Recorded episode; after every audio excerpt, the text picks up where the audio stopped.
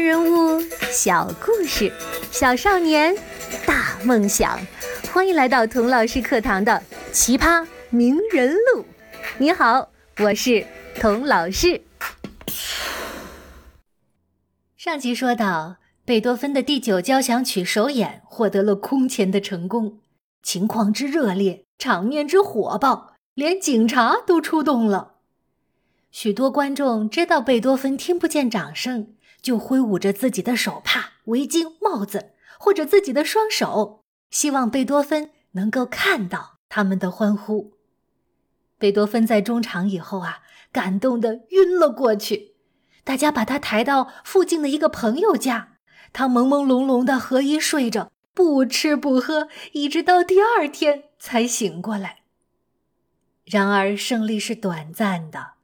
十五天之后的第二场演出就远没有首演那么受欢迎了，为什么呢？首先呐，人们对这部另类交响乐的负面评价开始冒出来了，而且更重要的是，人们的注意力已经转移到别的演出、别的明星身上了。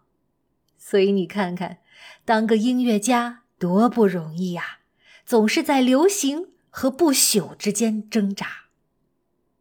现在的我们当然知道了，第九交响曲获得了不朽，而且是在全世界范围之内受到欢迎。《欢乐颂》不但成为了欧盟的盟歌，而且在世界很多国家成为新年音乐会的压轴歌曲。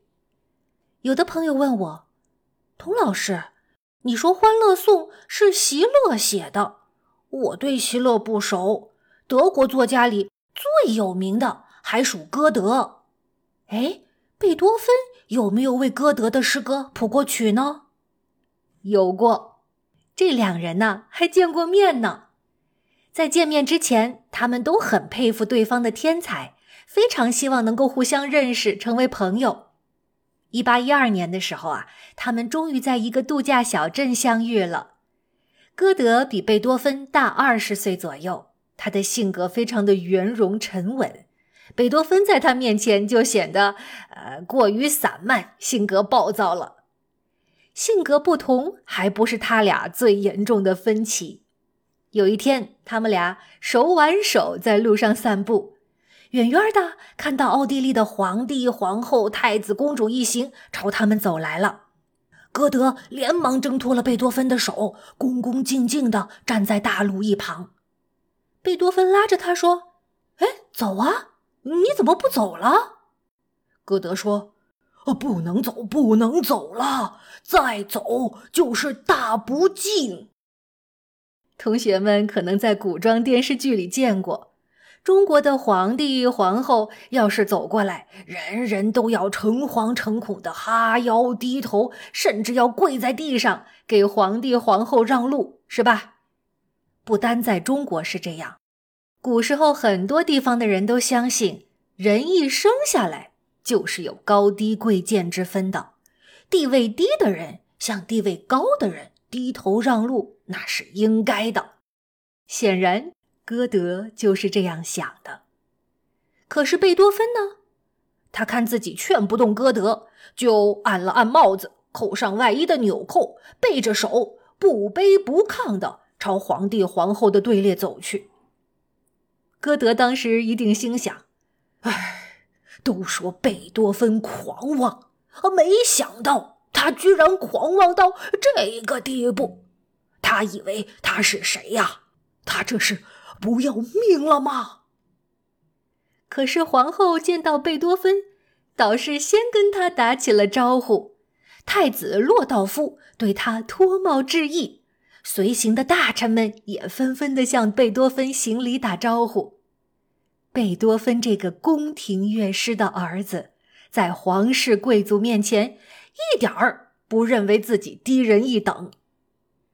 等到皇帝一行人走过之后，贝多芬故意站在那儿，转过身来，看着这队人马从歌德面前经过。只见歌德毕恭毕敬地站在路边上。帽子拿在手里，深深的弯着腰，头都不敢抬。事后啊，贝多芬大大的教训了歌德一顿。你还记得我刚才说歌德比贝多芬要年长二十岁吗？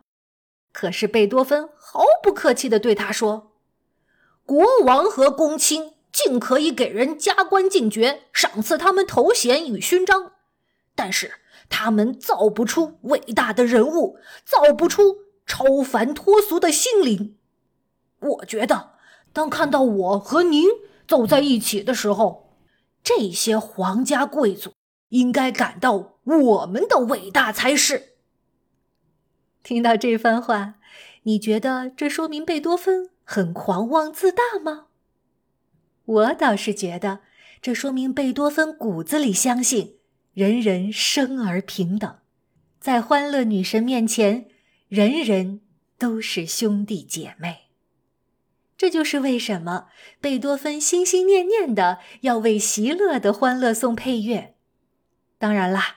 贝多芬虽然不赞同歌德根深蒂固的等级观念，但是啊，他能够理解歌德，也为他的诗谱过曲，但是显然不像为席勒的诗谱曲那么上心罢了。在第九交响曲首演两年之后，贝多芬的病情恶化了，很快就起不来床了。远远近近的朋友和仰慕者听到这个消息，纷纷都来探望他。远在伦敦的英国爱乐协会专门为他送来了一百英镑和一箱子好酒。可是当时交通不方便，这箱好酒漂洋过海运到维也纳的时候，贝多芬已经虚弱的再也喝不了酒了。这个老酒鬼无不遗憾地说：“可惜呀，可惜呀，一切都太迟了。”许多艺术家，包括名人录讲过的莫扎特和梵高，一辈子都没有获得他们应有的名望和地位，但贝多芬却不是这样的哦。他在活着的时候。就已经是超级巨星，在他逝世三天之后，有两万人自发的来参加他的葬礼。两万人是什么概念呢？当时维也纳的人口不过四万多，为了他的葬礼，学校停课，军队为他开道，许多艺术家举着火炬陪他走过最后一段人生路。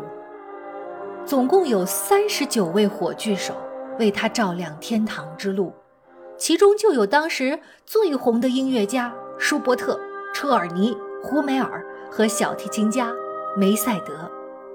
诗人格里帕策为葬礼写了动人的祝词，由最受欢迎的男演员安孝慈朗诵。根据当时的人们回忆，一八二七年三月二十六日晚上。贝多芬逝世的那一刻，电闪雷鸣。罗曼·罗兰在《贝多芬传》的末尾这样写道：“贝多芬的一生宛如一天雷雨的日子。先是一个明净如水的早晨，但在静止的空气中，已经有隐隐的威胁。”沉重的预感，突然之间，巨大的阴影卷过，悲壮的雷鸣，充满着声响的可怕的静默，一阵复一阵的狂风，英雄交响乐，第五交响乐，即使是欢乐本身，也蒙上苦涩与狂野的性质。当黄昏降临，雷雨也随着酝酿。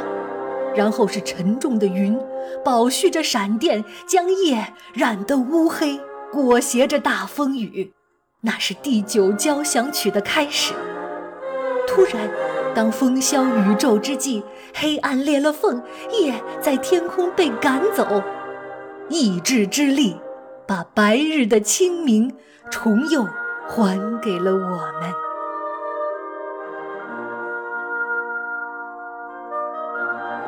什么胜利可和这场胜利相比？